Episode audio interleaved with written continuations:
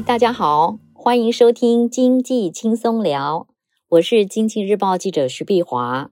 今天是碎碎念学堂时间，我们来讲和农地有关的遗产税问题。长辈过世留下农地，很多人都知道要去申请农用证明，证明长辈留下来的农地还在种东西，还在做农业使用。那这样的农地可以免征遗产税。为什么会有免税规定呢？它是规定在农业发展条例中，是政府要鼓励下一代可以继续耕种，保障台湾粮食能够自给自足。所以这个免税优惠拿到以后，会被列管五年。五年内，如果农地被拿去倒垃圾啦、盖工厂啦、做停车场等等的，反正就是不再做农业使用，那免税优惠会被收回。国税局会发税单补税。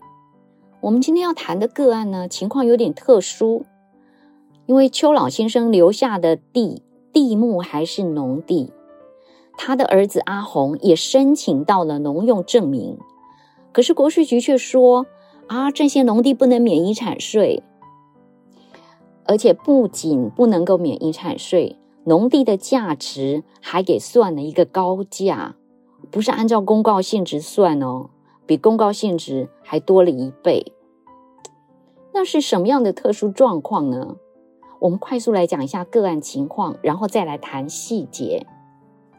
这邱老先生名下四笔农地被桃园市政府区段征收，老先生选择换地啊，他不要现金。那地还没有分拨下来，老先生就过世了。儿子阿红向国税局主张这四笔土地要免遗产税，北区国税局不准。他按照桃园市政府核定的底价地权利价值去计算遗产，这个权利价值高达四千五百七十二万。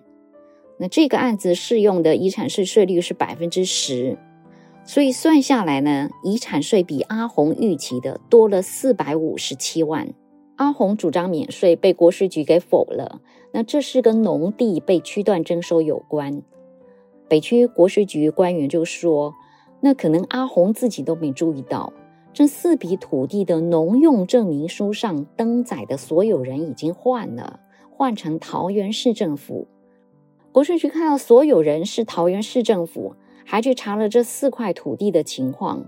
他说：第一个地目还没有变更，仍然是农地。”第二个，邱老先生仍然握有这四块农地的所有权状，农地的所有权状还在哦。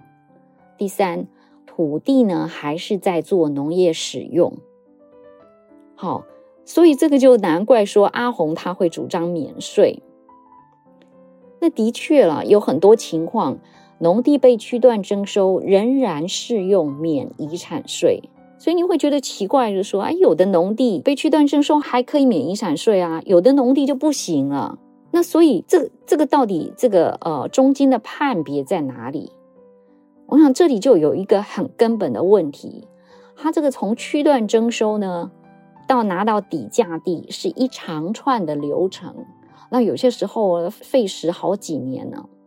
所以，到底什么时候是那个切点？就什么时候土地所有权人会转成市政府？所以在那个切点之前，哦，允许纳税人按照阿红的方式去申报。可是之后呢，你就会按照底价底的权利价值算。那国税局官员是这么说啊，他说，市政府发公文给邱老先生，那因为市政府征收了你的农地，要回馈你嘛，哈，所以他问说，你要钱？要地还是钱地啊？你都要哈，各各分一点。那邱老先生回复，他说他要地。好，到这个点呢，都还不算哦。他说分界点是分在桃园市政府的通知函，所以等到桃园市政府核定，他要发底价地的通知函。那这个通知函里面就会记载权利价值，所以一核定，邱老先生原有有的四块农地呢，就变成是桃园市政府了。这个时候，桃园市政府会去办嘱托登记。那也就是因为这样子，所以市公所发出来的农用证明上面呢，所有权人才会变成市政府。那邱老先生拿到通知函后过世，所以他留下来的就不是农地，而是应领抵价地权利。哦，他就变成一个有价值的权利。依照遗产赠与税法规定，他要按照权利的价值来认定遗产价值，他就不是按照农地的价值来认定。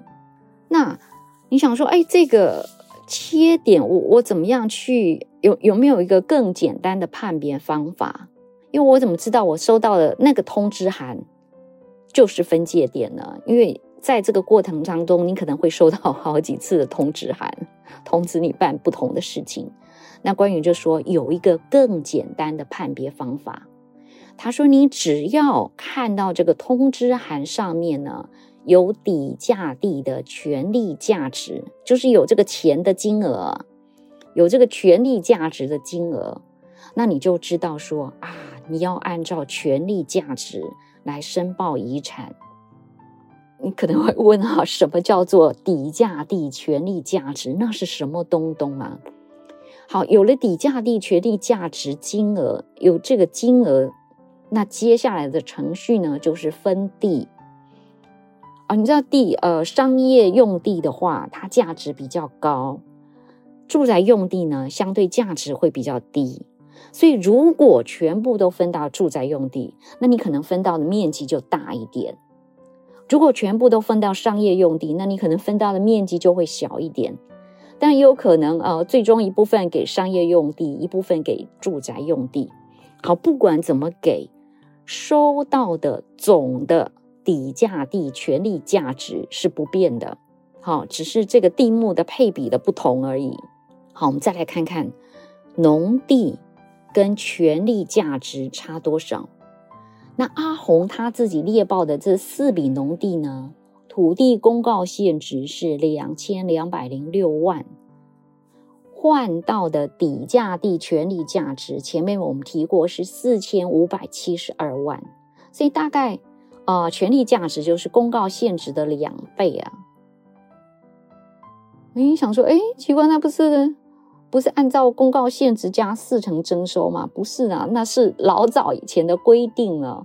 现在的土地征收，它不是按照公告限值，哈，也不是按照公告限值加四成。这土地征收条例很早就已经修法了，它是改按市价征收。所以市政府给的底价地权利价值比较接近市场价值。好，那经过北区国税局的解说，阿红愿意缴遗产税。因为邱老先生的遗产主要是土地啊，所以阿红一下子也拿不出那么大笔的现金去缴税，所以他就跟国税局申请延期缴纳。哦，那这个国税局也准了。那因为阿红有申报，好，他有申报四笔农地，哦，虽然他申报的不是，虽然他没有按照这个底价地的权利价值去计算，但至少他这个遗产的情况没有隐匿，所以他不算漏报，他只是报税的时候算错了，所以遗产内容是正确的，他算国税局算他诚实申报，所以阿红并没有处罚，哦，没有罚款啦，他只是这个。呃，遗产税被调整而已啊。好，那问题来了，既然不会被处罚，那我管他什么分界点，我就按照阿红的方式去报就好了嘛。如果国税局万一没有调整到，那我不是就赚到了吗？好，国税局官员听我这样说哈，他也笑一笑。那官员就跟我说，他说其实你赚到的可能性不大啦。因为阿红申报啊，他是跟北区国税局的桃园分局申报，那这个分局啊，他对他所在辖区的情况是有收集资料的，所以当地土地征收案件，他们手上有资料，一看地点，大概可以判断说啊，这个农地有没有被区段征收，所以国税局会错的几率不大啊。好，今天碎碎念学堂个案分享就到这里，谢谢您的收听。